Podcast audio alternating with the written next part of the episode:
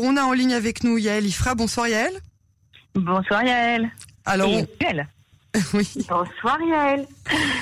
Alors ce soir, on- nous allons aborder euh, plusieurs sujets, euh, euh, Yael. Le premier, c'est la fête du Corona dans les supermarchés. Les supermarchés font, paraît-il, une augmentation énorme de leurs marges. Euh, on parle bien sûr des grandes surfaces. Alors que se passe-t-il exactement? Bah, en fait, il se passe que les, euh, les euh, données financières euh, de ces grandes entreprises euh, de distribution, Schufersal, euh, Yohananov, Rami Levy, ont été publiées et qu'on s'est rendu compte de quelque chose qu'on on avait déjà vu ça dans nos caddies, mais que effectivement, ça a été pour nous, ça a été une période assez assez sinistre. Mais pour les supermarchés, ça a été vraiment la fête du corona parce que les profits ont explosé. Euh, du fait euh, du confinement, euh, le supermarché est en fait devenu l'unique lieu de sortie, quasiment, on s'en souvient encore. Euh, tous les acteurs du secteur ont profité évidemment d'une très forte hausse des ventes, euh, une forte hausse également des ventes en ligne. Vous vous souvenez qu'on avait beaucoup parlé à l'époque des livraisons, etc. Euh, Mhm. Schufersal a embarqué euh, 60% de cette croissance tout simplement parce qu'il a le plus gros système euh, de logistique en Israël. Euh, Mhm. Les supermarchés en ont également profité pour ne pas faire les promos de Pessar, sachant que normalement le mois de mars, les mois de mars euh, en, en Israël est un mois quand Pessar tombe tôt, un mois où les supermarchés ne font quasiment pas de profit parce que Pessar fait un très gros appel d'air et donc ils vendent avec des très basses marges. C'est l'occasion de fidéliser les clients ou d'en gagner des nouveaux. Mais cette année, étant donné que tout le monde était paniqué par le corona, eh bien les supermarchés ont tout simplement sauté la période de promotion. Les gens ont fait leurs achats au mois de mars et ça s'est caractérisé par euh, des, euh, des marges hallucinantes qui ont été qui ont augmenté mais euh, de façon complètement folle. Mais alors, Les- Yael, les- comment, comment, qu'est-ce qu'on pourrait conseiller justement à, à nos auditeurs? Quelle attitude à avoir euh, en tant que consommateur face à des grandes surfaces euh, qui, qui, qui agissent de cette manière? Bah, on l'a déjà dit, le, le problème de, de- du corona, c'est que euh, il y avait beaucoup de gens qui ne pouvaient pas sortir de chez eux, il y avait des personnes âgées, il y avait des personnes qui faisaient partie de groupes à risque, et donc tous ces Mhm. achats que l'on fait en ligne ne sont évidemment pas les moins chers. On Ouais, sait très ça. bien les problèmes qu'il y a en Israël, euh, étant donné une fois de plus euh, l'absence d'une législation suffisante euh, qui fait qu'on reçoit des choses qu'on n'a pas commandées, que ce n'est pas le prix qui Mhm. était indiqué, etc. Donc en fait, une fois de plus, on conseille de se rendre sur place, de continuer à comparer De les prix comparer. sur les applications. Je Ouais. continue à le dire, je sais, c'est sans faire de la promotion, mais il y a une grande surface qui est moins chère que toutes les autres. C'est quand même Rami Levy. Euh, donc, euh, bon, dans la mesure du possible, évidemment, il y a des classements qui sortent régulièrement, mais sachons, sachons que nous avons euh, largement fait profiter les supermarchés, qu'ils ont énormément euh, euh, profité de cette période, et euh, que euh, les clients doivent, en quelque sorte, s'ils étaient fidèles à un supermarché qui a fortement augmenté ses prix et dont on sait qu'il s'en est mis plein les poches, en gros, bah, c'est le moment de changer de supermarché. Hein, voilà. Alors, je pense que Tout à fait. Alors justement, on a pu remarquer un changement de comportement chez, chez les Israéliens, en tout cas dans leur façon de consommer. On a vu beaucoup de groupes Facebook, on en a souvent parlé à l'antenne, de groupes Facebook qui, qui ont décidé de s'organiser pour acheter directement chez, Oui. Chez les producteurs.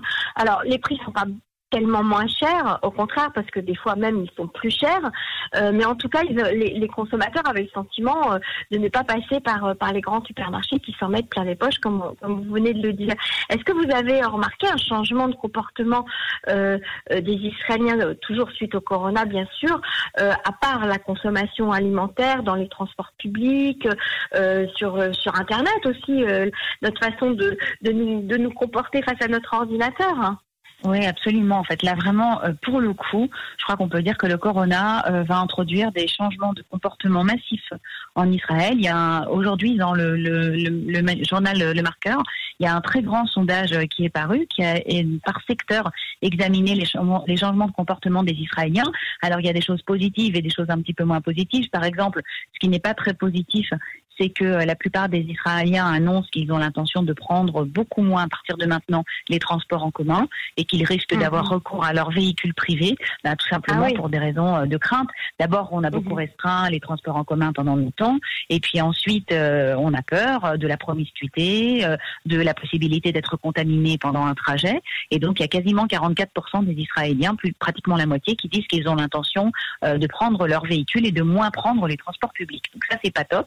Mais Mhm. la conséquence est de dire aussi qu'ils espèrent qu'on leur permettra de pratiquer un peu plus le travail à distance, qui a été aussi une des grandes révolutions euh, du corona en Israël. Vous savez qu'en Israël, les rapports de travail sont particulièrement euh, rigides et les employeurs rechignent énormément au télétravail. Ils ont très très peur Mhm. que leurs employés passent leur temps au café au lieu de travailler. Et euh, bon, là, ils ont un peu été forcés avec le corona. Ils ont découvert que non seulement tout le monde travaillait, mais que les gens étaient de bonne humeur et qu'ils étaient plus productifs. Et que les salariés Mhm. eux-mêmes étaient contents puisque ça leur faisait faire des économies. Donc on espère que ça va engager euh, une, une révolution. Un autre changement de comportement très important, les Israéliens, pareil, vous savez que ce qui est très célèbre ici, c'est la quantité de temps qu'on passe à faire la queue dans les administrations.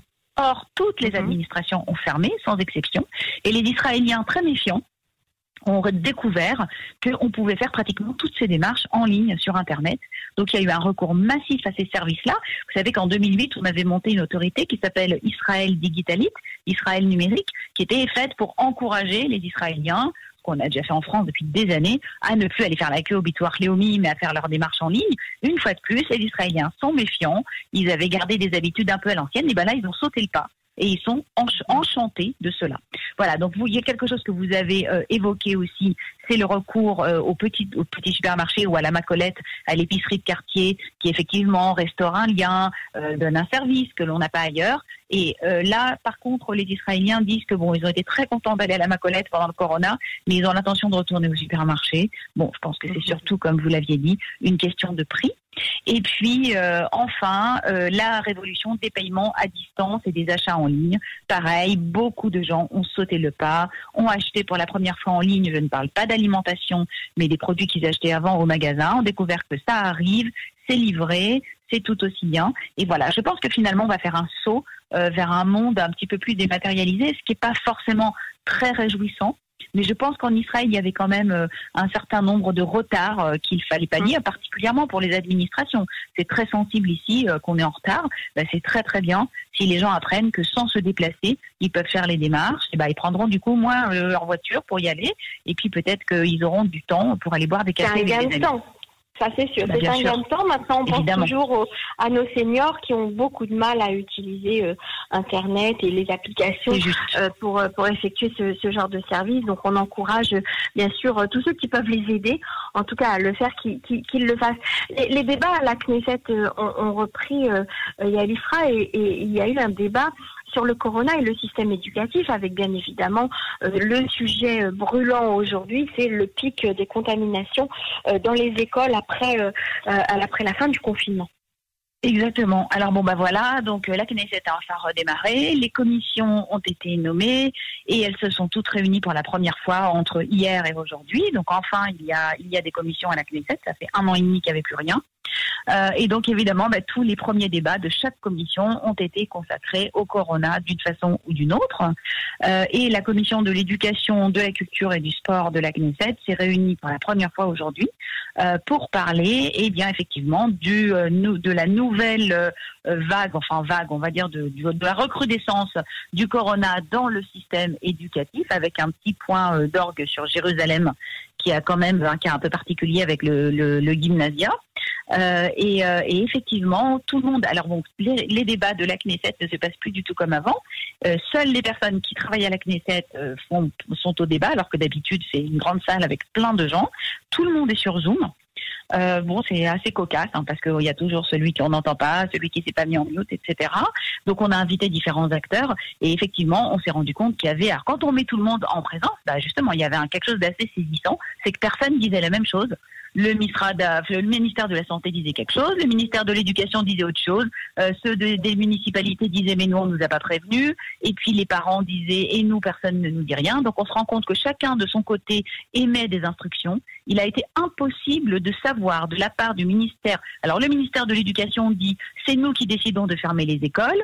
Euh, si quelqu'un intervient, un médecin intervient pour dire mais non n'importe quoi, c'est le ministère de la Santé qui doit décider si on ferme une école. En fait, on se rend compte que chacun, d'une part, se tire la couverture, d'autre part, accuse l'autre des problèmes. Et au milieu, on a des élèves et des parents surtout des parents, parce que bon, les élèves, hein, c'est un âge où à la fois il y en a pas beaucoup qui se font vraiment du souci, mais du côté des parents, c'est absolument terrible parce que c'est comme d'habitude, c'est la gestion un peu, euh, un petit peu euh, alternative où chacun euh, prend la main à un moment donné et c'est très compliqué de savoir quand sortir. Ce qu'il en ressort et qui est sûr, c'est qu'on ne veut plus refermer les écoles en Israël. On veut l'éviter au maximum.